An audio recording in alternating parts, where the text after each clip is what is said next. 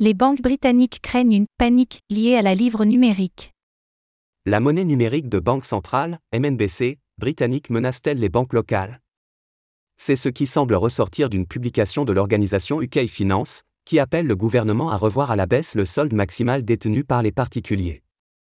Cela montre une nouvelle fois que les banques craignent d'être écartées des MNBC mondiales.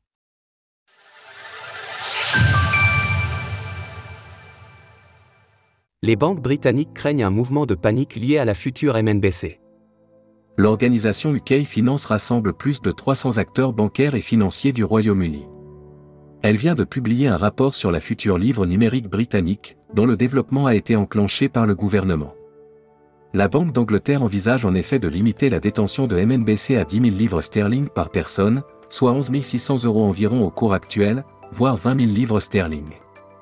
Mais pour les banques commerciales, c'est encore trop élevé, celles-ci souhaitent en effet redescendre ce plafond à 5 000 livres.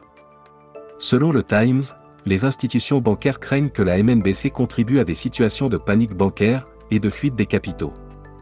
Dans le cas d'une contagion des bank runs, comme ceux qu'on a pu voir en début d'année, les clients pourraient ainsi massivement retirer leurs actifs des banques pour les transformer en MNBC, jugés plus sûrs. Cela créerait alors un effet d'entraînement propice à des faillites bancaires. Un aveu d'impuissance pour les banques? Ce risque, qui a été souligné par d'autres banques dans le monde, montre la position inconfortable des banques en ce qui concerne les MNBC. Il s'agit en effet d'acteurs privés, qui proposent des services liés à la monnaie fiduciaire du territoire où ils exercent. En ce sens, le gouvernement peut faire ce qu'il souhaite de sa devise, il peut en théorie écarter complètement le secteur bancaire de son projet de MNBC. Partout dans le monde, les banques ont donc lancé des appels pour être partie prenante de ces projets et se positionner pour la distribution de ces nouvelles devises numériques.